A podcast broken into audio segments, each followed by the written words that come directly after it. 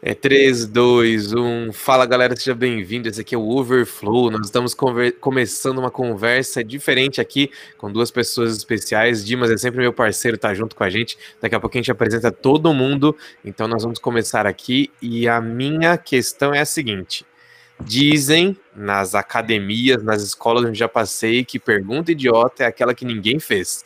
Por isso, hoje nós vamos perguntar e vamos tentar descobrir a resposta a partir da Bíblia. Por isso, fica com a gente. Depois do nossa, da nossa abertura, você vai conseguir se, se é, esclarecer aí, ou conseguir abrir a sua mente para poder entender alguns outros temas. Então, vamos lá. Vinheta.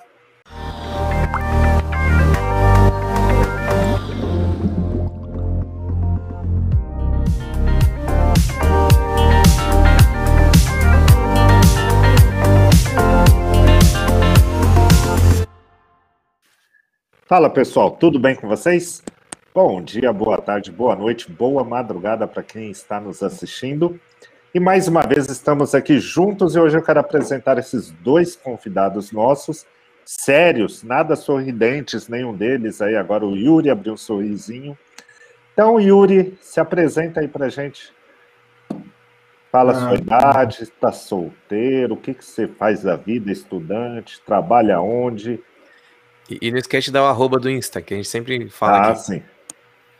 É, meu nome é Yuri, tenho 24 anos, sou membro da Igreja do NASP, uhum. sou fotógrafo lá. Eu sou fiscal tributário, é o meu trabalho, trabalho é, analisando o imposto. E também tô com a faculdade trancada. É, Mas acho que é isso. Moro sozinho e eu tô solteiro, sim. O arroba. Ah, legal. Ah, o arroba é Yuri P. Calado. Boa. Show. Bruna, seja bem-vinda, garota. Fala aí, sua idade, estuda, trabalha, tá solteira, tá na caça. O que que acontece com você? Eu tenho 22 anos, eu sou solteira, eu faço faculdade de publicidade e propaganda, também sou membro do NASP. você conhece meu amigo Yuri? Conheço. Tem 24 conheço. anos e está solteiro. É. Vai, continua Sou aí. Fotógrafa. Sou fotógrafa, eu trabalho, é, eu trabalho como analista de mídia. E o que mais? É isso. Acho que é isso. E tá solteira. Tô solteira. Então manda seu Instagram aí que ah. vai, vai chover de pessoas lá no seu direct chamando para bater um papo, chamando para tomar um açaí de sábado à noite e tudo mais arroba bruna.giacomo. Giacomo deve estar tá aí, né? Como que escreve. Beleza. Então, Lúcio, a gente sempre está junto, né? Então, rapidamente aí, Lúcio, o que, que você faz Lúcio aqui? Tá aqui Lúcio está aqui sempre, só busca lá, arroba LúcioBJR, a gente tá junto aqui, a gente trabalha. Sabe que tem um negócio que a gente faz o tempo inteiro, Dimas, amigo? É. É, a gente o tempo inteiro fica puxando uns termos igrejeiros aqui, você viu, ó. É, até quem a gente convida tem essa mania, a gente fica se controlando aqui. É, a gente falou, frequenta o NASP, frequenta o NASP. Nós somos a igreja adventista, é, mas apesar de ser esse aqui não é um podcast institucional, a gente está aqui para falar do coração, abrir a vida e se alguém quiser falar, esse aqui é o lugar. Então fica legal aí. E meu arroba já falei? Já. já Lúcio já. BJR, arroba Lúcio BJR. Dimas, como é que é o seu? Fala aí. Meu tá PR Dimas Oliveira, tudo junto. E é isso aí. Trabalho junto com o Lúcio, numa instituição adventista, que tem aqui no Capão Redondo, extremo Zona Sul, São Paulo. Isso aí. Cara, eu sempre ouvi, acho que você também, né, Dima? Você que ah. trabalha aí na universidade, hoje você tá com, com a criançada, mas você sempre trabalhou na universidade, no meio do uhum. povo aí. Você sempre ouviu, igual eu, sempre ouvi os professores dizendo essas coisas aí. Vocês também, né, Yuri Bruna? É, pergunta idiota é a que não foi feita. Porque se tem alguma dúvida, tem que perguntar. Sim. Então, por que chamei o Yuri e a Bruna para estar tá ali junto com a gente? Primeiro chamei eles porque. Opa, aqui do outro lado. Porque o Dimas, e aí eu tô falando do outro lado, porque tem o nosso podcast no YouTube. Você que tá aqui pelo Disney, Spotify, Apple Podcast, você pode correr para dentro do YouTube. Nós temos aqui o videozinho, pra você ver a minha cara feia, a cara bonita do resto do povo. Mas a gente tá sempre aqui, tanto no YouTube quanto nas outras plataformas, Deezer, Spotify, Apple Podcasts, Google Podcasts, tem todas elas para você poder aproveitar e poder assistir aqui. Vamos lá. Por que eu chamei eles? Ô Dimas, tava no sábado lá esperando para começar o, o, programa e a gente ia gravar um monte de coisa lá. E aí de repente entraram esses dois amigos aí, essas bênçãos sentaram na minha frente e começaram. Pastor, me responde uma coisa. É. eu achei o máximo, cara, porque eu tava comentando aqui, a intenção deles não era ser. Sabe, tem gente que é chata, que chega só com perguntas só pra incomodar. Mas eu dava para ver na intenção deles que eles queriam entender algumas coisas. Eles viram minha porta aberta ali na sala que a gente está utilizando dentro da igreja, e aí eles entraram, sentaram no sofazinho que tem ali e começaram: ó, toma essa, responde essa daqui, responde aquela outra. Então eu falei: então vamos transformar isso aqui em podcast para a gente poder bater um papo e poder abrir essas questões, ou então se alguém tem uma, alguma outra para jogar aqui nos nossos comentários, a gente poder aprender junto com as questões que vão ser colocadas aqui. Cara, Só... é legal porque serve para várias pessoas as dúvidas muitas vezes é a mesma de outras pessoas, né? Que tem vergonha de perguntar, né? Perfeito, exatamente. Quer ver que teve uma das que mais me tocou? Para mim, a nossa conversa começou com isso. A Bruna falou que não, mas, mas tudo bem. É, Para mim, a conversa começou com isso, que foi como é que a gente descobre que alguém está transformado, então que alguém já se entregou para a vida cristã? Essa foi a primeira pergunta. E aí, vocês lembram como é que eu respondi, galera? Yuri, Bruna? Fala aí, não precisa ter vergonha, não. Cara, eu não lembro. A gente tem que saber da nossa salvação, né? E não a da outra pessoa. Exatamente, exatamente. eu brinquei, meio que brigando, então vocês devem ter entendido isso. Mas, gente, para de olhar para a vida dos outros, a gente não tem que ficar vendo se o outro tá salvo. Vê você, e aí? Você tá salvo? Cara, Talvez eu seja...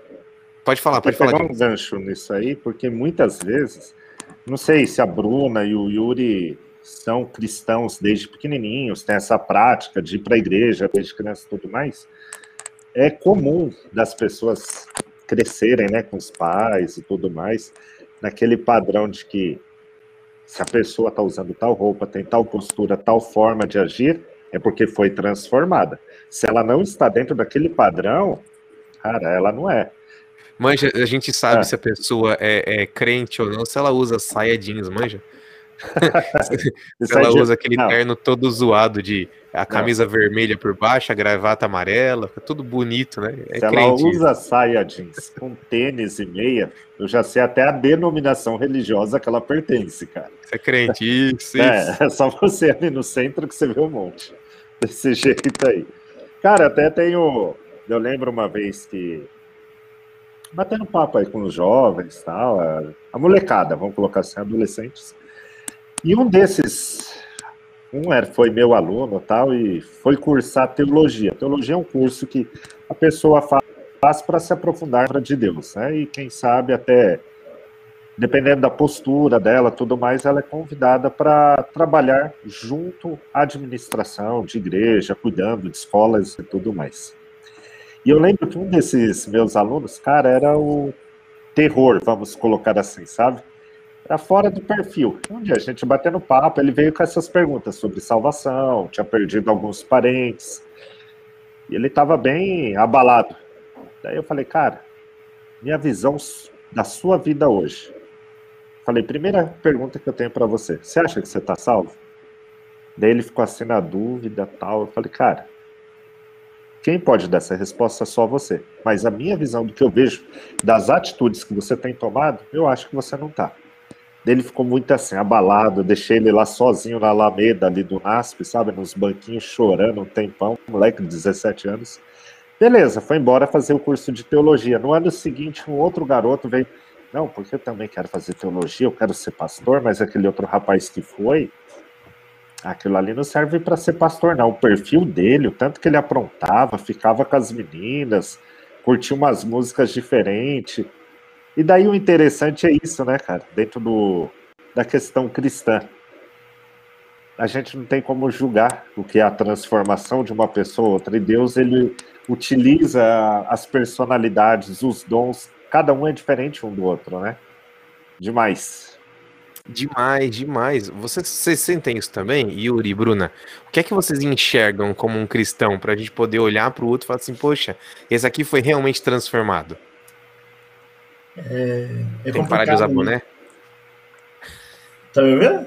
Tô, fala Yuri. É que E é uma questão também que quando a gente aceita né, a salvação, é como se fosse um contrato, às vezes, né? Você tem que. Você aceitou a salvação e em troca você tem que dar alguma coisa.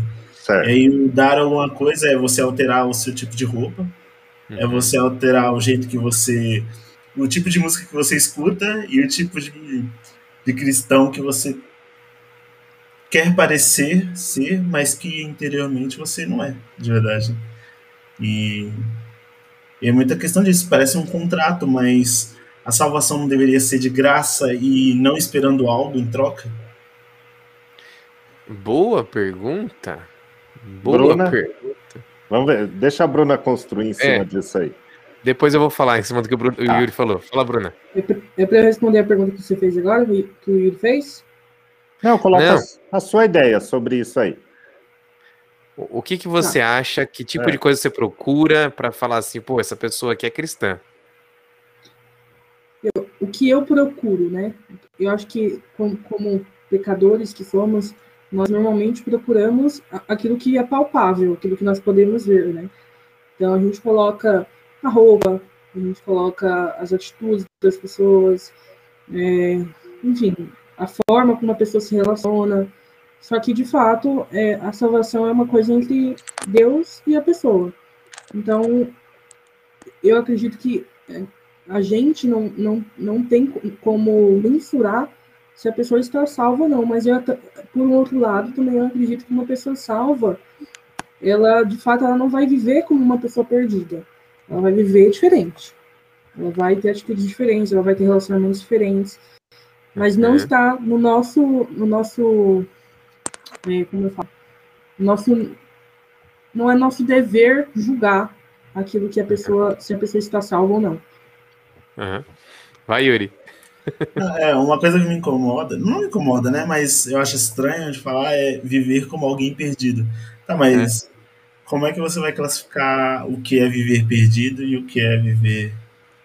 Porque, assim, independente do lugar que você tá, sei lá, às vezes você pode morar numa favela em que todo o seu meio é de gente drogada e você vai conviver com eles, né? E talvez até pregar o evangelho para eles. E ali é o seu meio e você vive como, como eles, né? Você se apresenta como eles, como é que você vai, sei lá, ir pregar para alguém num baile funk vestido de terno, entendeu? O cara não, não vai se identificar. Entendeu? Eu vai, acho que viver perdido. Deixa eles aí. Viver, eu acho que viver perdido não é tipo você. Eu acho que viver perdido é quando você sabe da salvação, mas você recusa.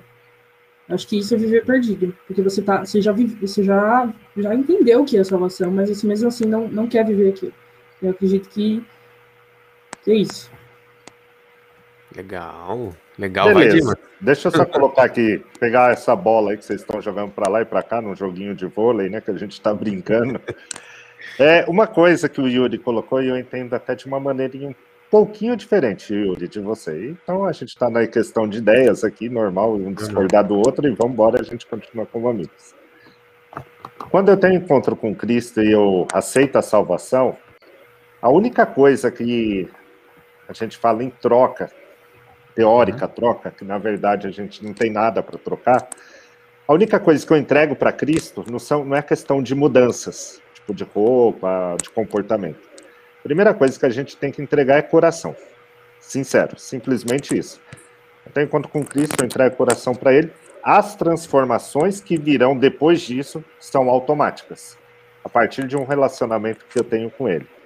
A Bruna colocou essa questão aí de você perceber se uma pessoa está transformada ou não, ou viver perdido. Eu acho que até a gente conversou aí, fez até uma confusãozinha, né? relacionada se a pessoa é, depende do ambiente dela, independente se ela vive numa comunidade carente, como se ela for de uma pessoa de classe alta, porque ela tem que fazer a diferença na sociedade em que ela vive. Independente dela viver circundada de pessoas que têm uma conduta totalmente diferente dela, e todos nós vivemos uma sociedade assim. A gente não tem como se isolar, eh, não somos emiches, né? A gente não está naquela sociedade diferente somente entre cristãos. É, a gente está circundado, sim, de pessoas pecadoras que ainda não encontraram o reino dos céus. E talvez a gente está no meio de uma comunidade, de uma sociedade classe alta e tudo mais, mas independente da condição social, o que existe em comum entre eles é a falta do reino de Deus. E talvez nós, talvez não, a certeza é que nós somos escolhidos para fazer a diferença quando nós também fomos, tivemos um encontro com Cristo e fomos transformados por Ele. Então, a primeira coisa que eu tenho que entregar para uma transformação na minha vida é o coração a Cristo. O resto, deixar de beber, deixar de usar droga, ah, tenho vontade de fumar maconha, tal, não sei o quê. Vou deixar como? Ah, eu tenho relação sexual com a minha namorada, com meu namorado direto. Quando que eu vou deixar isso? Simplesmente por uma obrigação? Não. Porque se for por uma obrigação só porque eu vou para a igreja ou porque eu digo por aí que eu sou cristão, cara, você não vai conseguir vencer essas dificuldades e problemas. Isso só vai abandonar a partir do momento que você tiver um relacionamento verdadeiro com Cristo, independente de placa de igreja, isso aí. Sim. Sabe que é um negócio muito legal que o Dimas tocou aí? Eu lembrei de um texto bíblico quando vocês estavam conversando. Eu lembrei como é que Jesus fala que a gente consegue reconhecer quem está salvo e quem não está, quem é de Deus e quem não é. Olha aqui, ó. Quem, quem tiver a Bíblia aí, abre rapidão. Mateus no capítulo 7, no verso 19 e 20. Jesus está ali fazendo uma comparação entre a árvore, entre os crentes, entre os cristãos, né? E aí ele fala assim: toda árvore que não produz bons frutos é cortada e atirada no fogo. E aí no verso 20 ele fala assim: portanto, é pelos seus frutos que nós conhecemos se a árvore é boa ou não ou na versão mais tradicional, é pelos seus frutos que nós vamos conhecer. Respondendo a pergunta de vocês aí, não é a calça ou a saia. E aí, como não tá no ambiente de igreja, eu vou falar para vocês. Ô, Lúcio, de vez em Lúcio, quando.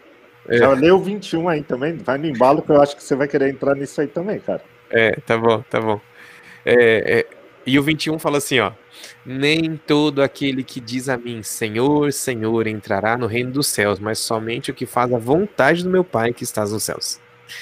De vez em quando, no meio da igreja, a gente ouve assim, algumas pessoas falando assim: Nossa, mas você é pastor? Você tá usando calça jeans. Pecador. Nossa, você é pastor. Como é que é? Pecador. Pecador. é, então. Nossa, mas você é pastor, você anda de bermuda e vai no mercado de bermuda?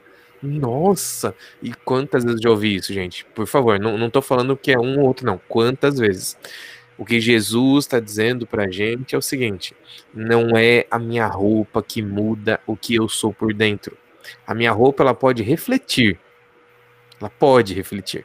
Então, existe lá um estilinho, se, se você lembrar aí, eu vou tentar não ser preconceituoso com essa frase, mas existe um estilo é, dos caras que gostam de usar Juliette. Manja aquele óculos de sol Juliette? Então, os Tem que usam. Ju, então, os que usam Juliette, todos eles se vestem igual. É do Juliette para baixo, eles são iguais, inclusive o topete descolorido. Todos eles são iguais. E aí você vê quando de, um, de onde sai um, sai uma galera. Tudo bem que eles podem estar voltando do baile, alguma coisa assim, mas de onde saiu um, sai uma galera, e todos eles são iguais. Agora, o cristianismo, eu não meço ele pelo Juliette que ele usa, ou então pelo, pelo, pela bermuda, pela calça. O cristianismo eu meço a pessoa pela transformação do coração, porque é a transformação do coração que vai fazer com que você traga bons frutos, com que você traga coisas boas, com que você agora mude a sociedade ao seu redor de forma é, positiva. Porque se você olhar em volta aí, Yuri, Bruna e Dimas, tem uma galera que está transformando o mundo para pior a cada dia mais. E a gente, como cristão, tem que ser aquele que transforma o mundo para melhor. Responderam? Então, assim, Fala, então, assim, quando a gente fala que pelos frutos o reconheceram, a gente não está a gente não tá falando que, que nós somos salvos pelos frutos, mas é assim, é, quando, a, quando a Bíblia fala pelos frutos os conhecerão, é porque o coração foi transformado. Se o coração não foi transformado, o coração, não, tem, não existe um coração transformado que uma atitude não seja transformada. Então, se o coração foi transformado, vão existir frutos automaticamente. Então, é por isso que. Boa. Por isso, por isso que está escrito aqui, assim, pelos frutos os reconhecerão. É isso. Isso mesmo. É, porque é, é natural da vida de alguém que teve um coração transformado, coisas boas saindo dele. Entendeu? É isso. Fala, Yuri. Mas pode ser o contrário também, né? É ter fruto e não ter salvação. E aí eu posso usar isso para me galar. Não, tipo, mas eu tô salvo, olha aqui. Entendeu? Então, mas nesse caso, o que acontece é uma pessoa que está fazendo isso não por porque foi transformada, mas por obrigação. Eu vou tentar não citar o nome de uma religião aqui, mas tem uma religião onde se fala um pouquinho sobre os espíritos e tal, e aí quem é ligeiro já pegou, é, que nessa religião você é obrigado a fazer atos de amor. Esses atos de amor significam que você está melhorando a cada dia, e ao melhorar a cada dia, você é, como é que eu posso colocar aqui? Como é que eles entendem? Você vai se desenvolvendo para numa próxima vida você tá melhor um pouquinho, fazer mais atos de bondade. Numa outra vida você ter um mais atos de bondade. O nome disso é obrigação, porque eles, não, eles podem até estar fazendo de coração, podem se realizar com aquilo, só que aquilo não é natural no sentido de é, sair deles de forma natural, mas aquilo é obrigatório. Se eu não faço coisas boas, eu perco o meu caminho. E eu, eu já sei onde o Yuri vai. Fala Dimas primeiro, então. Cara, só pegando esse seu gancho aí do que o Yuri também tinha colocado antes. Tem duas perguntas que a Bruna tinha jogado aqui. Eu tô, tô lendo aqui. Talvez ela não vai ficar com vergonha. Que ela colocou assim: como saber se estamos salvos e qual a evidência da salvação na vida do cristão, que é justamente o que a gente está batendo papo agora. O Yuri colocou que se poderia ser ao contrário Olha para o ambiente de igreja. Não estou colocando placa de uma igreja. Qualquer igreja cristã. A coisa mais simples, mais fácil é você vender um padrão para as pessoas. Chega no dia de culto principal, não sei se na sua denominação, você que está nos assistindo aí, é no sábado pela manhã, ou domingo de manhã, ou domingo à noite, coloca um terno, uma saia, uma roupinha social, a Bíblia debaixo do braço, é muito simples você vender um padrão de vida cristã para as outras pessoas. Fingir que foi transformado. Nós já tivemos experiências até de líderes religiosos aí com nome e tudo mais, e não apenas de uma denominação religiosa que as pessoas ficavam até abaladas com a forma de falar, a forma de se expressar, é, o dom de, sabe, da oratória e tudo mais mas por trás o fruto não era bom. Só que o texto bíblico que ele traz, pelos seus frutos os conhecereis. Sabe o que é interessante? Ninguém esconde o pecado, e isso é um fruto. Então, se a pessoa finge uma coisa para os outros, os frutos dela serão mostrados algum dia. Então, existem muitos cristãos por aí. Eu lembro uma situação a gente, eu faço parte da igreja adventista, né? E a gente tem um movimento de férias, durante as férias, que a gente chama de Caleb. E eu trabalhava ali na cidade de Campinas. Caleb, ele nada mais é que você pegar os adolescentes e jovens ali que querem dedicar as férias deles para fazer a diferença no bairro, na sociedade que eles vivem, é ajudar algum idoso, a pessoa carente, reformar uma casa, conseguir doações, coisas do gênero aquele adolescente que quer ter umas férias é, de verdade, com valor. E eu lembro quando eu estava na cidade de Campinas, a gente foi ali para uma via principal, uma avenida principal que tinha lá, e eu levei os Calebs à noite. A gente comprou iogurte, sabe?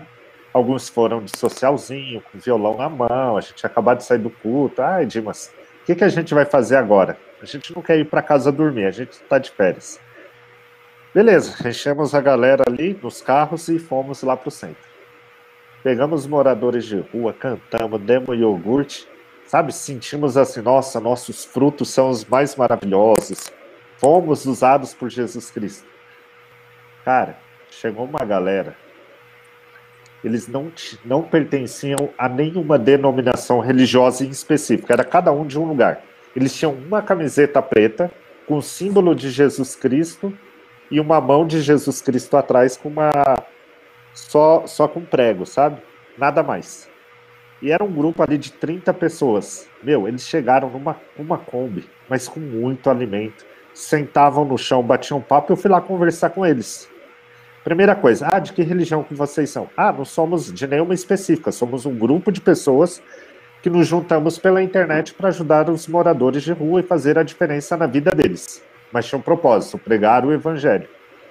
Cara, e aquele trabalho deles já tinha apenas cinco anos. Você tem noção? Cinco anos fazendo aquilo. E eu tinha ido uma única vez com meu grupo de Calebs ali, achando que estava fazendo, arrebentando a boca do balão, né? Mas os, a galera já estava cinco anos. Então, o que, que eu quero trazer aqui?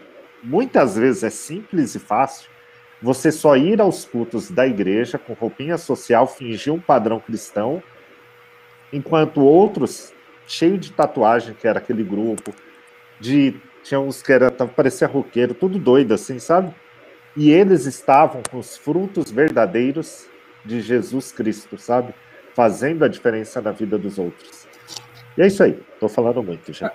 Agora você citou é, coisa de morador de rua e tudo mais esse tipo de ação né, que é feito, é, a gente já viu, a gente vê muitas vezes nas redes sociais as pessoas postando fotos daquilo, daquilo que elas fazem, algumas pessoas fazem algum tipo de ação social, elas postam foto é, fazendo aquilo. E, e, o, que eu, o que a gente que eu percebo assim é que essas pessoas, elas às vezes não postam por mal. Elas não postam para expor a pessoa, não, elas, ela posta porque ela precisa de uma evidência da salvação dela. Aquela foto é uma evidência de que ela fez alguma coisa e de que porque ela fez aquilo ali, ela foi salva. E aí a pessoa não entendeu sobre a salvação. E é por isso que, é, que às vezes fica tão confuso a gente entender. Porque a gente faz a boa obra às vezes, e às vezes a gente, na verdade, a gente nem quer fazer. A gente fazendo por uma, uma certa obrigação. E aí se torna um fardo, mas quando a gente faz por, por livre Deus nos que nos levou aquilo através de um relacionamento com ele aí é, é leve, entendeu? Ô, Bruno, eu posso jogar a pergunta que você tinha feito, que você estava responde a cinco, responde a cinco, responde a cinco, que foi mais ou menos no gancho que você Pode. jogou agora. Eu vou ler aqui, Lúcio, para que ela. Daí você que está aí, assim, a gente. Eles fizeram esse bombardeio de perguntas ali para o Lúcio e a gente está batendo um papo a respeito. Uma das é. questões aí que a Bruninha colocou que ela estava assim, não, vocês têm que me responder essa aqui e tal. Como as, pode a salvação não vir de obras quando a fé é necessária? Não é o ato de acreditar em uma obra? Então, assim, eu acho que está engajado no que você colocou, que a pessoa faz alguma obra, é necessário ali tirar uma foto, postar uma foto, para ela sentir que foi salva. E, e sabe aí, que é o pior? O que você acha? Peraí, Dimas, sabe o que é o pior? É, é, tem um monte de gente que vem contra quem posta é, o movimento que fez, por exemplo, vai lá um grupo, se reúne, eles estão felizes porque fizeram ação, então eu sou, só que eu sou contra a postagem, se você fez, você não pode contar para ninguém. Cara, eu sou tão contra isso. eu sou tão contra. Porque se você fez uma coisa, você está feliz que você conseguiu ali louvar o nome de Deus, você conseguiu representar o caráter de Cristo a partir do amor, continua mostrando, porque é mostrando que tem gente boa no mundo, mostrando os frutos bons, não para você dizer que você fez alguma coisa, mas para dizer que coisas boas aconteceram em volta, que vocês vão continuar fazendo. É, é assim que a gente incentiva outras pessoas também a também serem tocadas e começar a fazer coisas boas por elas mesmas lá do outro lado. Eu sou tão contra quem fica criticando esse tipo de, é, de, de forma de mostrar o que está fazendo de correto. Então, é, é, importante sim. Vamos falar sobre a fé. Porque o ponto principal dessa pergunta aí não são as obras, mas é a fé. Quantas vezes a gente ouve falar que, poxa, se você tem que buscar pela fé, então você fez alguma coisa. Mas vamos parar para pensar o que é a fé. Ô, Bruna, o que, que, é fé para você? Já que você que fez a pergunta, apesar de, de Dimas ter falado, você que fez. Fala aí pra gente, o que, que é fé? Eu vou usar uma frase que é, é meio que clichê, assim, mas é que é uma frase que faz muito sentido para mim. Que a fé é acreditar que Deus acredita em mim. Eu acho que é, é, uma, é uma coisa que, que fala muito dessa frase, mas também é acreditar, é acreditar em Deus e acreditar que Deus acredita em mim. Boa! Eu acho ótima definição essa daí. Agora para para pensar. O que é que você fez? Qual foi a sua ação ao você acreditar? Porque você acreditou que Deus acredita no que você vai conseguir fazer alguma coisa. Qual foi a sua ação? Quanto você suou para fazer isso? Suar é um é um um exemplo aqui, vai. Não, não.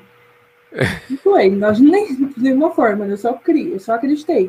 De fato, eu, é só isso. Pronto. Vamos lá. A palavra fé, se a gente fosse pedir para um, um judeu assim traduzir, ou alguém que fala a língua hebraica, ele poderia traduzir a palavra fé como uma história para você. Pastor Robson é, Góes pregou outro dia aqui na nossa, na nossa igreja, ele falou isso. É uma das histórias que eu vi repetindo por aí, ele falou, achei legal, e por isso que eu tô lembrando. Fé, para um judeu, tem a ver com uma historinha, que é assim, imagina que alguém te joga no meio do mar. E você está boiando ali durante quatro ou cinco horas, fazendo muito esforço, só que em algum momento a força do ser humano ela acaba. Então, é, quando você está ali quase se esvaindo, quase vazio de forças, de repente você avista um pedaço de um tronco, uma madeira boiando no meio do mar. O que é que você faz, Bruna? Você fica olhando ela passar, você fala assim, chega, desisto, ou opção 3, você nada com todas as forças até essa madeira. Nada com todas as forças. Com esse ânimo, eu achei que você dormiu até. É, tô vendo mesmo. Pô, a Bruna fala tão, tão rápido, é tão ligeira. Ela... Ô, Bruna, acorda aí, gente. Eu nada. Ó, você nada, você vai atrás. Sim, por salvar a minha Pronto. vida. O que, que você faz quando você agarra nessa madeira? Foi você que se salvou ou foi a madeira que te deu uma sobrevida para você descansar? Foi madeira. Pronto. Quem é que fez alguma coisa? Foi você? Não, foi a madeira. O que significa fé? A fé não quer dizer que você fez alguma coisa, mas quer dizer que você confiou que alguém vai fazer por você. Ó, definição do Lúcio. Alguém, por favor, cortes aqui, faz os cortes do overflow, porque esse aqui eu gostei. É, né? Pois é. Fé não é que você vai fazer alguma coisa, mas é que você acredita que alguém vai fazer por você. Por isso é, É. fé. Senão você ia lá e fazia. Porque a fé só existe porque de fato existe alguém, algo para ter fé. Pronto, isso. Isso. Algo ou alguém maior do que você. Porque você não, não, não dá pra você ter fé. Deixa eu tentar colocar aqui de um outro jeito. É, a fé em alguma coisa que é menor ou que tem menos poder não te leva para lugar nenhum. Agora, a fé em alguém ou algo mais poderoso, numa situação onde você está quase sem força, de repente você vê uma madeira, a madeira muito dificilmente vai, vai afundar e você está afundando. Então, ela é mais forte do que você. Entendeu? É só um exemplo para a gente poder colocar aqui. No momento que eu digo assim, voltando para sua pergunta lá, como é que a salvação pode vir de obras quando a fé é necessária? Fé só quer dizer que você acredita que Deus vai fazer as coisas por você. Fé é isso. Quando eu digo assim, eu tenho fé, eu estou dizendo, Deus faz por mim.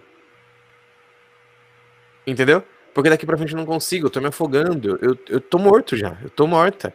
Então, a partir de agora, quem vai fazer é você. Por isso que tem aquele outro verso, e você tá mais um texto da Bíblia, João 3,16, lembra dele, Bruna? João 3,16, lembra dele, Yuri? É o verso que se, se- se tem algum que tem que decorar, é esse. Ele fala assim, ó, porque Deus amou o mundo de tal maneira que deu seu Filho unigênito para que todo aquele que nele crer não pereça, mas tenha vida eterna. O que é que eu faço? Crer. Crer não levanta nenhuma pá. Crer não, não faz esforço nenhum, não te faz suar. Não é você que fez o trabalho, mas você está dando a responsabilidade para Deus, dizendo assim: Deus, vai lá, eu confio em você, você vai fazer por mim. Ô, Lúcio, eu posso isso- complementar? Perdão. Vai, vai, vai, Vou Dimas. complementar aqui com o Tiago, capítulo 2, 17 e 18, que diz o seguinte: Assim também a fé, se não tiver obras, por si só está morta.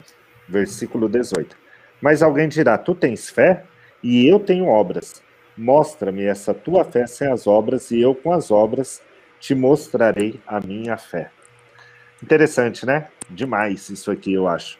Boa. Se você tem fé e se você não tiver obras, sua fé já não existe.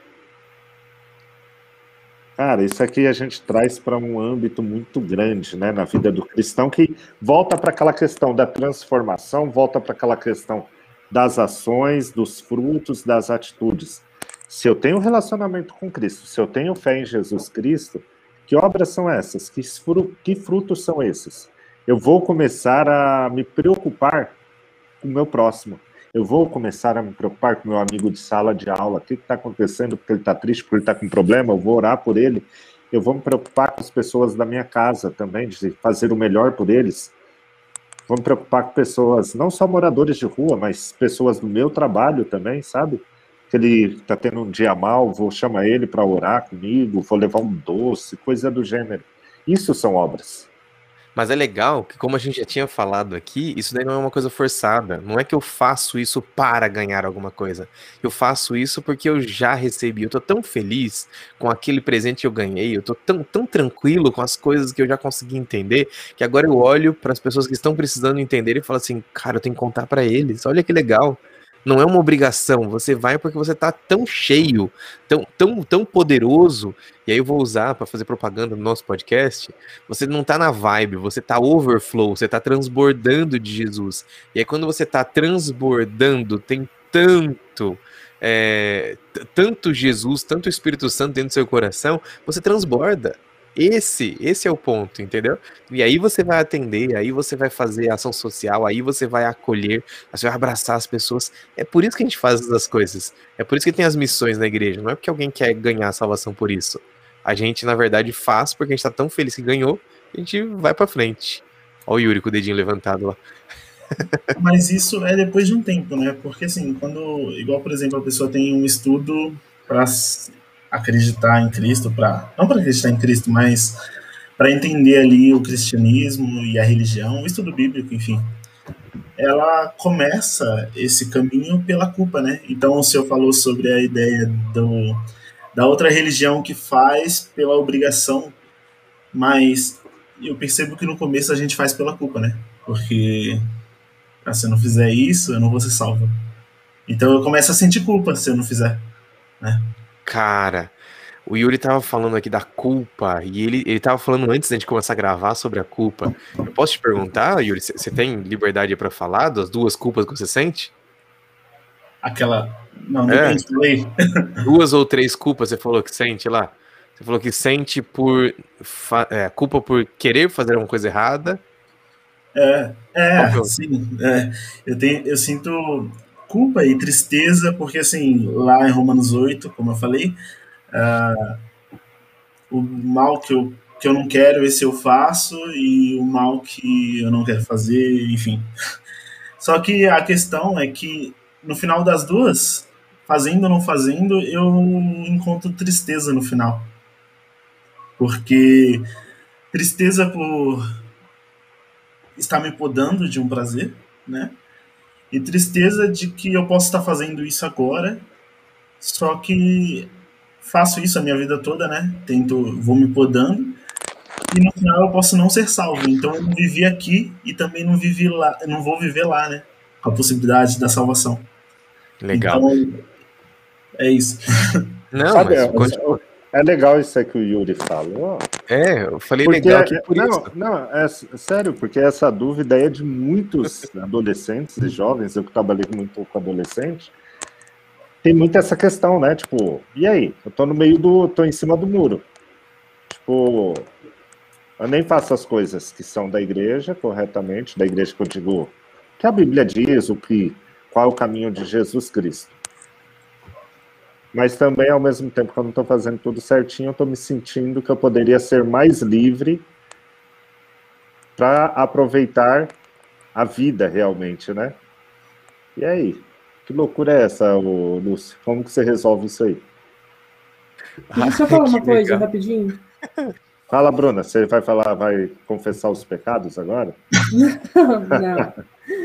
É, essa questão da culpa, eu sinto muito isso também porque a gente sente que, na verdade, eu sinto muito, às vezes, que Deus está me culpando, né?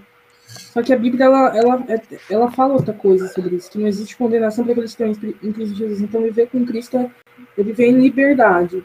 Uhum. Aqui, acho que essa liberdade, acho que o pastor pode falar melhor a respeito disso, liberdade não é libertinagem, né?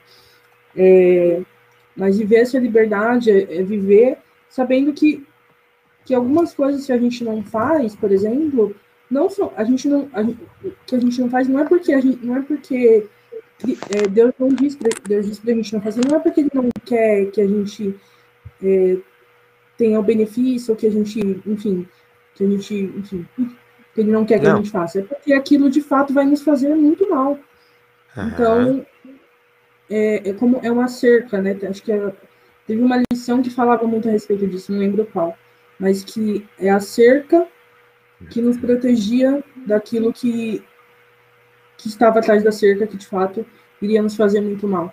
E a gente se sente culpado porque a gente acha que, não, que aquilo iria nos fazer bem, mas de fato aquilo, não, aquilo vai nos levar a uma vida de pecado e de destruição, que é o que a Bíblia fala. Legal, vou de, vou de trás para frente, vou da Bruna depois pro Yuri. O que a Bruna tá falando é que quando a gente obedece a lei de Deus, a gente consegue essa transformação de você abrir o caminho da sua mente para você olhar para as coisas que Deus está dizendo para você, não como maldade, mas como alguém que já passou pelas coisas, ou então que vê lá na frente e fala assim: cara, você não tá vendo, mas ali tem um precipício. Olha, você não tá vendo, mas ali tem a morte. Olha, você não tá vendo, mas ali você vai se dar mal. Então, ao invés de você ir por esse caminho, volta. Agora, vou lá para o que o Yuri falou. É, o Yuri falou que no começo, esse tipo de comportamento, ele não é natural. A gente falou aqui dos frutos que é, fazem a gente ser, ser conhecido e tal, mas ele não é natural no começo. Para para pensar todas as coisas que a gente vai aprendendo, elas são difíceis no começo. Eu não sei, eu sei que o Dimas dirige, não sei se o Yuri e a Bruna dirigem, acho que não, mas quando você aprende a dirigir, você no começo tem uma dificuldade muito grande ali para você desenvolver aquele hábito de você colocar a marcha, apertar a embreagem, trocar acelerador, freio e tal. Essa semana meu carro quebrou, inclusive meu carro tá na oficina. E aí, pro sábado, sábado é o dia mais corrido pra gente, é, eu corri alugar um carro, não tinha outro jeito, eu precisava de um carro. E aí o carro que eu consegui pegar não era automático igual o meu. Cara, carro automático é maravilhoso, só acelera. Acelera e freia, ele faz o resto. E aí, quando eu tive que pegar agora o carro manual de novo, apesar de eu já ter dirigido carro manual há muito tempo, esse aqui foi o primeiro carro automático que eu comprei na vida, é, eu apanhei, eu fiz o carro morrer, eu não lembrava que tinha que apertar a embreagem, eu não sabia o timing certo para trocar a marcha e tal todas essas coisas eu tive que fazer minha mente voltar a aprender. Isso não foi natural. Isso foi aos pouquinhos. Eu fui me forçando a aprender, entendeu, Yuri? No começo é forçado. Então imagina assim, ó, eu aceitei Jesus hoje. Falei assim, Jesus, sou teu, transforma a minha vida. A partir de agora eu quero ser transformado. E aí de repente você fala assim, pronto, agora vou ser transformado de uma hora para outra. Não. no momento que você fala assim, fala, a fala maioria, de... não, a maioria dos jovens, acho que é mais novo, né? Acha que é assim, né? Tipo, aquela coisa até de que criança, quando é batizado na igreja, ah, sair daqui sem pecado agora, sou santo, é. não vou pecar nunca mais. Sim. E, e não é isso, na, na, moral. A ideia de você aceitar Jesus, ou ele começar a transformação na sua vida, apesar do texto bíblico lá de Paulo, se não estou enganado, é Gálatas 2,19 ou Gálatas 2,20, que ele fala assim: não, já não sou mais eu quem vive, mas Cristo vive em mim. Isso não é o que acontece de uma hora para outra, mas isso é uma caminhada ao lado de Cristo. Tudo bem. Na hora que eu falei assim, Yuri, se você quiser me cortar, pode cortar, tá? Tudo bem. Na hora que eu falei assim, é, eu sou de Jesus, a partir de agora começam a mudar as minhas intenções. Então, apesar de eu ter vontade de fazer coisa errada, eu vou olhar para essas vontades e falar assim: opa, eu fiz um acordo com Jesus ali atrás. Entendeu? E aí vem a sua primeira culpa, você falou, né? Você tem a vontade. que eu tenho vontade também. Na moral, fala, Yuri. Tá, tá se coçando aí, vamos falar. Não, é interessante essa questão de, da mudança aí com o tempo, mas a gente vê testemunho na igreja da pessoa que aceitou a Cristo e instantaneamente mudou inteiramente de vida e até a fisionomia da pessoa muda. E geralmente algo bem complexo assim sei lá prostituição é, tráfico rolezinho e a pessoa muda inteiramente de vida no meu caso, que entre aspas é mais simples, né? No caso, eu não nasci na igreja, né? Mas vou supor alguém que tenha nascido uh, na igreja e que seria algo mais simples no mudo. Não sinto que fui transformada. E eu vou dizer para você, Yuri, que é muito difícil para mim que nasci na igreja, muito mais difícil do que para você. Aí você fala assim, nah, não pode ser. Eu já falei isso pra você uma vez que a gente conversou. Para mim é muito mais difícil porque eu não sei, ou melhor, eu sei porque eu me forço a fazer isso o tempo inteiro. Mas para quem não é ligado realmente no espiritual, é muito difícil você descobrir quando foi a mudança. Quando foi que você falou assim, aqui para trás eu não sou de Jesus, aqui para frente eu sou. Entendeu? Então, esse negócio da culpa que você está falando, que você sente, é porque você veio de uma situação que não era igreja, que não era Jesus, que não tinha é, esse Deus que a gente prega aqui no meio da situação. Ele estava lá, mas era um cara lá. Agora, quando você coloca ele no meio, aí você começa a ter essa, essa luta interna de dizer assim: cara, eu tô sentindo vontade de fazer coisa errada. E eu sinto vontade de fazer coisa errada, Yuri. Só que a diferença é que, como eu nasci na igreja, como eu sempre fui cristão, o que acontece é que, para mim, essa diferença entre o sentir e o fazer, ela parece ser menor. Então, tipo, parece que não faz diferença nenhuma. E é por isso que eu vivo dizendo: se você nasceu em uma igreja, uma denominação religiosa, principalmente do, do cunho cristão, você precisa se policiar muito mais do que quem não. Porque quem não conhece outro lado e sabe onde está a barreira. A gente não sabe pra gente parece que tudo tá certo, e não tá certo. E aí que é legal, vou voltar pro que o Yuri tava falando, das duas culpas, é aquilo que eu pedi para ele falar. A, a, o sentimento de culpa de você ter a tentação, você não precisa ter. Porque uma vez que veio a tentação, a vontade de fazer uma coisa errada e você disse que não faria, você está, na verdade, vencendo ao lado de Cristo. E aí vem a segunda sensação de culpa. Uma vez que você olha para aquilo que você podia ter aproveitado, e esse eu acho o máximo, Yuri. Aquilo que você podia ter aproveitado e você fala assim, cara, perdi a oportunidade. essa daí é a sensação de culpa que você tem que falar assim, cara, some da minha vida. Porque essa sensação de culpa, ela não vem de Deus. A outra vem, essa não. Essa daí vem do inimigo dizendo para você, cara, larga de ser bobo, volta para mim. Sacou? E não é que você tá possesso, que você é do inimigo, não tem nada a ver com isso. Mas é que o inimigo fala comigo o tempo inteiro e fala com você também. Fala com todo mundo. O que quer dizer que, apesar de a gente tentar estar ao lado de Deus, ele fica o tempo inteiro querendo tirar a gente do caminho de Deus. E isso é muito importante a gente saber, porque ao saber que o inimigo está tentando me tirar do caminho de Deus, então eu tenho que me aproximar o máximo possível de Deus para não sair do caminho certo. Sacou? Tem, tem um livro que fala, um livro que eu li esses dias, é, acho que é Conhecer Jesus é Tudo, eu acho que foi isso. Que fala sobre a guerra, a guerra espiritual que existe, que existe entre, entre tudo, né, entre a gente. E de fato existe essa guerra. E ele fala que quando, quando a gente entra na vida cristã, algumas pessoas elas têm a impressão de que é, se torna mais fácil. E, na verdade, não. Na verdade, se torna mais difícil, porque nós temos uma natureza. E aí a gente recebe a natureza de Cristo. E aí é uma luta, começa a guerra. É uma guerra diária, todo dia.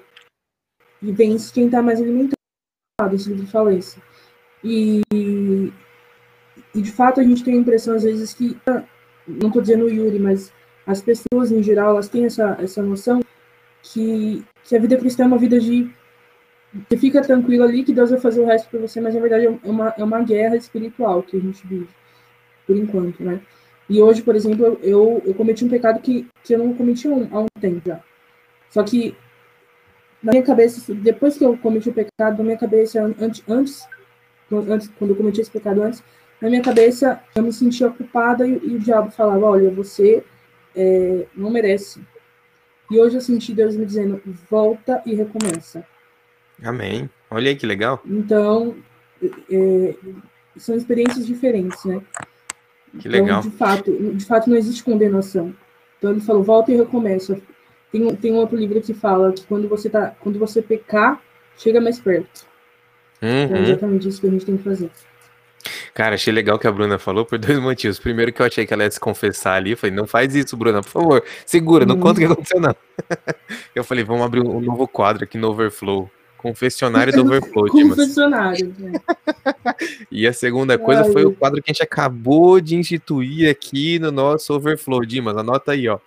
A partir de hoje a gente vai ter o quadro é, Clube de Leitura. Cara, começa lendo esse livro. É, Conhecer Jesus é Tudo, pastor Alejandro Bulhon. Alejandro Bulhon. É, é, ele é hispano, então o J tem o som de R ali. Cara, ele arrebenta. Alejandro Bulhon é pra, sabe, fazer massagem no coração, assim, você ficar calminho, bem gostoso. É maravilhoso. Se você quiser ler um livro muito bom, é esse daí. Conhecer Jesus é tudo, do pastor Alejandro Bulhon. Deixa eu aproveitar, já que a gente tá nesse assunto, e depois jogo pro Dimas lá. Tem um livro, tá bem na minha frente aqui, vou puxar ele, de Ellen White, Santificação a gente estava falando sobre o começo, que tem que ser forçado, que a gente tem que se forçar a fazer o que é correto. Esse livro fala exatamente isso, que quando a gente começa no caminho cristão, nós precisamos nos forçar a fazer algumas coisas, mas que aos poucos, conforme a gente vai subindo a escada da transformação, ela, elas vão se transformando naturais, elas vão, a gente vai se acostumando a ponto de, eu falei do dirigir, quando você passa muito tempo dirigindo, é quase como se fosse a direção, é quase como se fosse seu coração batendo. Você não pensa para mandar ele bater. A gente faz um monte de coisa dirigindo que você faz automático. Ó, troquei de marcha. Opa, troquei de marcha? Nem vi. E, e aquilo vira natural. Então é, é, muito legal a gente pensar no, na caminhada cristã a partir dessa santificação. Manda, Dimas. Clube de leitura passou. Cara, eu tô vendo uma pergunta aqui que a Bruna tinha feito. De novo. Eu acho que. De novo. É a Bruna é a pessoa mais problema. Eu tô brincando, viu, Bruna? Você é amiga, viu? o Dimas me ama, tava com saudade. Não, eu, eu pior que eu gosto dessa menina pra caramba mesmo. Ela é sempre pronta a ajudar. Cara, eu vou linkar duas perguntas suas, Bruna. Uma que a gente tinha discutido já, como saber se eu estou realmente salvo, uma que você fez mais para o final. E se eu não me sentir salvo? E aí? E aí, Lúcio, como que dá para saber? O que, que dá para fazer? Se o cara não está se sentindo salvo, se você olha para você mesmo, você fala que droga, eu estou perdido na vida, eu estou perdido dentro da igreja, o que, que eu estou fazendo com a minha vida indo para a igreja e tudo mais? E aí, Isso é como é que eu vou saber? Isso é real, cara, porque tem muita gente aí que vai e fala, ah, para que, que eu estou vendo? Eu não vou para o céu mesmo? Será que o céu existe? E aí?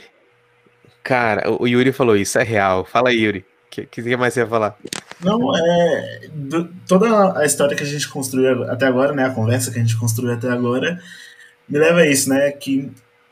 Ah, é constância, né? É como dirigir um carro e depois de um tempo. Só que eu já estou há muito tempo dirigindo o carro e ainda não peguei a habilidade, entendeu? Da hora. curti, curti que você virou meu exemplo ao contrário. Gostei. Tá bom, vamos lá. É, Bruna, Yuri, é, eu respondi para vocês no sábado essa pergunta. Eu acho o máximo a gente parar para pensar nela, Dimas. Veja se você se lembra.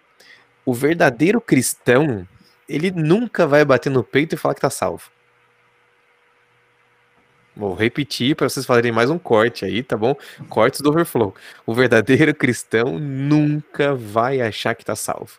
O verdadeiro cristão sempre vai olhar para dentro de si e vai continuar achando que tem que melhorar.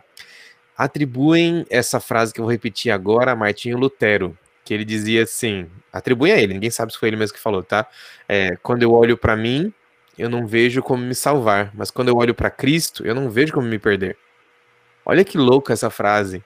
Porque é exatamente isso, pelo menos que eu sinto quando eu olho para mim e falo assim, nossa, fiz de novo aquela porcaria. Ah, e aí agora, como é que eu acho salvação de novo? Nossa, caí nessa porcaria, porcaria mesmo, viu? Nessa porcaria de tentação de novo. Por que, que eu tô errando esse negócio de novo? Por que, que eu não aprendi ainda? Qual que é o problema comigo? O que, que tá, por que, que tá demorando? E aí eu me lembro, me lembro mesmo que a nossa tentativa de estar ao céu é o que garante nossa chegada ao céu.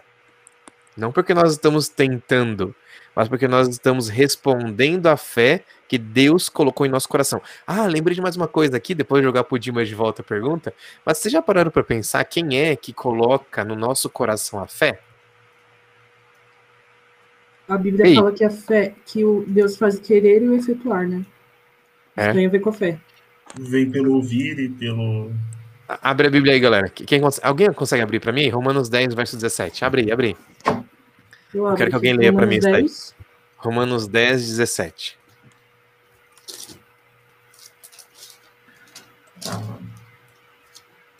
É, peraí.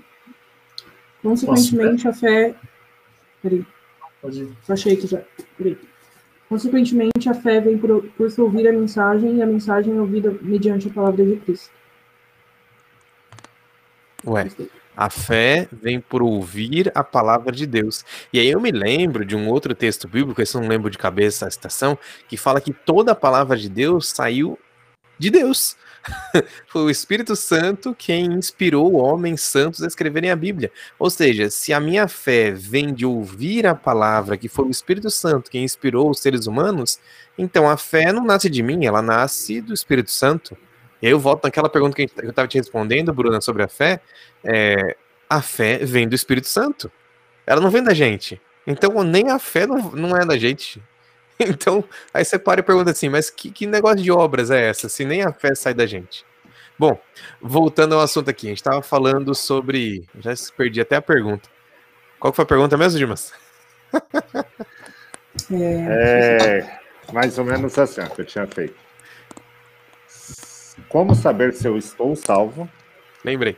Uhum. E. O sentimento de estar salvo. É, é... Se eu não me sentir salvo. E como, como que eu lido com o sentimento? Salvo, é. Como que eu lido com o sentimento de não estar salvo? E esse sentimento de não estar salvo, eu gosto de dizer que ele tem a ver com o cristão nos últimos dias. Citei aqui Martinho Lutero. É, quando eu olho para mim, eu não vejo como me salvar. Quando eu olho para Deus, eu não vejo como me perder. Esse tem que ser o sentimento do cristão nos últimos dias, porque a gente tem que olhar para a gente e perceber o quanto nós estamos distantes de Deus. Porque, primeiro, esse sentimento de você não estar salvo, de você precisar de Deus, significa o seguinte: eu preciso melhorar. Uhum certo? Segunda coisa, se eu não estou melhorando, tem alguma coisa errada comigo e eu preciso me forçar a melhorar.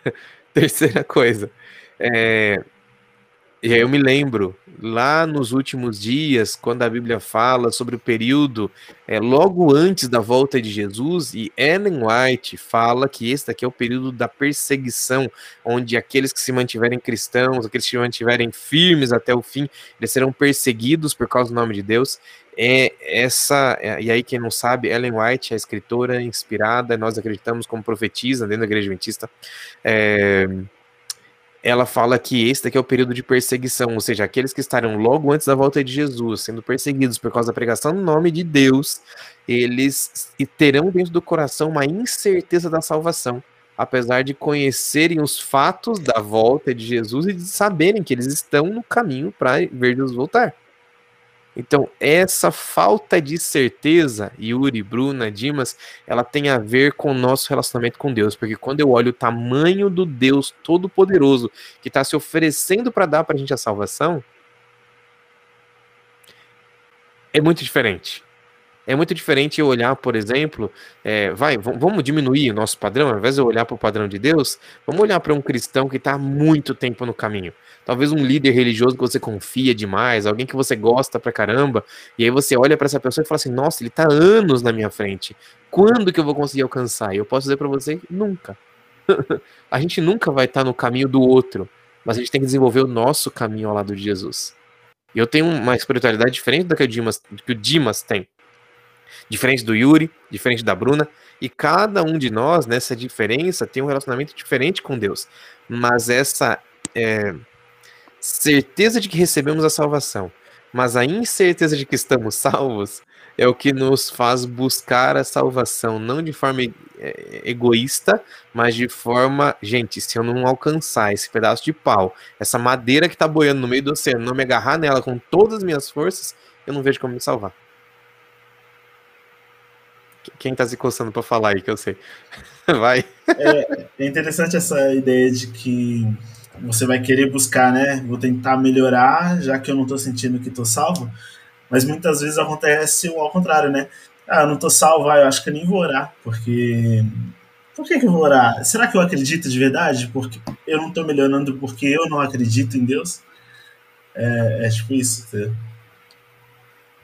Cara, é pesado ouvir isso daí, viu, Yuri? É, a gente já conversou. Não, mas é, a gente já conversou várias vezes. Você me falou alguma outra vez alguma coisa parecida. É, é, essa sensação do ser humano de impotência, de ter que falar assim: ó, chega, não aguento mais, eu vou desistir do caminho. Ela é tão triste, mas tão triste, que a gente devia incentivar as outras pessoas que estão ouvindo a gente aqui agora a não desistir. Aí eu lembrei daquele hino ordinário. Não desistir, Cristo, vem logo. Deixa quieto, só, só, só os velhos entenderão. É, quando a gente. O Dimas dando risada, ela que não entendeu. Não, quando não, a gente. nunca ouvi essa música. tá bom. quando a gente tem esse sentimento, Yuri, eu volto para o que eu já falei aqui. É o inimigo tentando tirar a gente do caminho. É ele quem incentiva a gente a desistir do caminho de Deus. A gente tem que insistir, insistir em permanecer. Aí vem a parte do forçar-se a fazer alguma coisa. Entendeu? Esse talvez seja o, o maior de todos os forçar-se. Eu me lembrei aqui agora do apóstolo Paulo, que inclusive você já citou aqui, Yuri, se não me engano, Romanos 7, né? Quando ele fala ali, o bem que eu quero, esse eu não faço, mas o mal que eu não quero, ó, ele aí de novo. Opa, errei de novo. Opa, errei de novo. E, e essa é a nossa vida, é você olhar para dentro de si e falar assim, cara, não consegui, mas vou tentar de novo. Não consegui, mas vou tentar de novo. E aí, o Dimas, passo para você já a palavra assim que eu terminar, vou terminar esse pensamento e vou passar para você, porque a gente já precisa encerrar, já deu uma hora. É, quando quando eu olho para esse sentimento, Yuri, eu vou jogar para você uma situação que a nossa geração está perdendo, uma coisa chamada resiliência. E a nossa geração mesmo. A gente olha para os antigos e eles são pessoas que persistem nas coisas. A nossa galera, a nossa época, é a galera que tenta fazer, não deu certo, pff, não tô ganhando nada com isso mesmo. Deixa quieto, vou tentar outra vez. Vou tentar outra, outra forma. E isso é muito ruim, porque nós precisamos aprender a permanecer. Se não for para permanecer no emprego, tudo bem, que emprego tem muita gente que tá trocando o tempo inteiro de emprego porque não gostou do chefe, ó, chefe, vai, vai dar uma volta. E eu, quantas palavras, mas é isso que falo. Ah, não quero saber de você. Ah, não quero saber que esse trabalho é muito chato. Ah, isso Só que quando a gente fala de Deus, não tem essa história de é muito chato. Quando a gente fala de Deus, a gente tem que dizer assim: peraí, esse é o caminho. Já aprendi que é ele pela razão, então eu vou insistir nele e eu vou usar toda a resiliência que eu tenho para permanecer tentando até conseguir. E se eu não conseguir, aí entra a fé, porque Deus completa. Manda, Dimas, é contigo. Cara, uma coisa assim que eu penso é muito mais fácil você seguir no caminho de Cristo. É muito mais simples você seguir no caminho da salvação. Mesmo que pareça loucura que eu estou falando, porque tem até uma das perguntas ali, eu não lembro do Yuri ou se da Bruna, que ficou aquela questão de que parece que dá mais prazer fazer o erro ou o pecado. Mas se você parar para analisar, é mais fácil eu ser leal à minha namorada, meu namorado, ser leal à minha esposa, meu esposo? Ou é mais fácil eu ter uma amante e ficar planejando todas as coisas para enganar o restante da família? É muito mais fácil você fazer o que é correto. Você viver ao lado de Satanás fazendo as coisas erradas, viver no pecado, é muito mais complicado, é muito mais difícil, demanda mais tempo, demanda mais neurônios para você ficar planejando, matutando o pecado. Andar ao lado de Cristo é uma coisa mais simples, mais prazerosa no fim das contas, sabe? Satanás que nos faz pensar essa ideia de que ah, não vai dar certo, é difícil. Uma coisa que a gente tem que lembrar: Adão e Eva pecaram, não foram eles que foram correndo atrás de Deus. Foi Deus que foi atrás deles, foi Deus que os levou a raciocinar o que estavam fazendo e foi Deus que os levou a sentir arrependimento. Então, acho que cada um de nós temos que orar, sabe, todo dia, bater um papo, conversar com Deus, pedindo para Ele nos ajudar, continuar no caminho dele, sentindo prazer em viver com Ele e afastar Satanás de nós. Cara, querendo ou não, a gente vive uma batalha espiritual e Satanás ele nunca vai desistir enquanto não chegar a destruição final para ele. Enquanto tivermos vida, Satanás vai estar louco aí tentando desviar, desviar cada um de nós. Então, você que está nos ouvindo, Yuri, Bruna, que a gente possa, sabe? Cada momento da nossa vida, quando a gente tem a voz do Espírito Santo ali falando, não vai, não faz isso, não faz, não faz que vai dar errado. Ouve, conversa com Deus, Senhor, tira essa vontade de mim. Senhor, me ajuda a tomar a decisão correta no dia de hoje. E é isso. pode parecer que não, mas é muito mais fácil e mais simples do que imaginamos. É isso aí. Muito bom, Dimas. Muito obrigado. Yuri, Valeu. quer falar mais alguma coisa? Eu agradeço que você veio aqui, cara, que você topou a ideia. O Yuri não queria participar de jeito nenhum. Você tem vergonha, mas fez umas perguntas muito legais ali. É, a Bruna também falou que não queria, não, que tava com vergonha, mas. A Bruna não é tímida, não. Eu não sou. Eu não sou mesmo. Fala, Yuri, primeiro. Últimas palavras aí, depois eu passo pra Bruna pra gente encerrar aqui. É, é, é interessante, né, essa questão que o pastor falou. Eu não vou complementar para a gente não estender mais o assunto. Talvez a gente possa conversar pessoalmente na igreja, não sei. É... Mas é difícil, né? Eu, eu sinto muita tristeza nessa minha caminhada de tentar ser salvo, né? Apesar de, como foi dito aqui, não, não depende muito de mim, mas Deus que me dá a salvação e eu só preciso aceitar, né? para mim é muito triste ainda o caminho. Mas eu acredito que vai melhorar. É, isso aí, isso aí. É, essa questão de. É, é, mais difícil fazer, por exemplo, trair a esposa, algo assim, mas é, é mais gostoso, né? Não sei. Complicado. Mas okay. eu acho que. Não, pode falar. Não. É legal tudo que você falou, porque é, a sensação que a gente tem é que é mais gostoso agora. Mas é igual a gente tem conversado em outras vezes, cara, e o futuro? Pode ser gostoso agora, mas e lá na frente? O que é que pode estar acontecendo? Qual, qual é meu posicionamento futuro? Talvez por aí a gente consiga. Yuri, valeu mesmo, cara. Foi top. Valeu. Bruna, obrigado por participar. Quer falar últimas palavras aí? É, eu acho que é isso, né? Acho que a vida cristã é um, é um turbilhão de recomeços. Eu, eu também sinto muita tristeza no processo, mas eu acho que eu prefiro sentir a tristeza agora e ser salvo depois do que sentir a tristeza e me perder depois. Eu acho que é isso. É isso aí, galera. Muito bom. A ideia, não, a ideia não é você sentir tristeza, não é você desanimar, mas é você entender que a resiliência aqui, a restauração, ela tem que acontecer todos os dias. O que a Bruna falou é muito legal, um turbilhão de recomeços. Então aproveita a felicidade do recomeço ao lado de Cristo, porque ele está te dando mais uma oportunidade. E não tem como a gente ficar mais feliz do que isso, né? Dimas, valeu, cara. Valeu, gente. Obrigadão. Obrigado, Yuri. Obrigado, Bruna, de novo. Valeu, Dimas. Deus abençoe vocês. Valeu. Você pode ouvir a gente pelo Google Podcasts, é, Spotify, Deezer, é, Apple Podcasts, ou então aqui no YouTube, se você estiver assistindo a gente todas as terças-feiras, é quando a gente lança esse, esse nosso podcast para gente conversar um pouquinho sobre vida cristã, um pouquinho sobre relacionamento com Deus. E hoje foi muito legal esse momento de perguntas e respostas. Deus abençoe você. Nós vamos continuar overflow, transbordando de Jesus e falando sobre esse amor dele que tem inundado o nosso coração. Deus abençoe vocês, galera. Fiquem com Deus. Tchau. Valeu.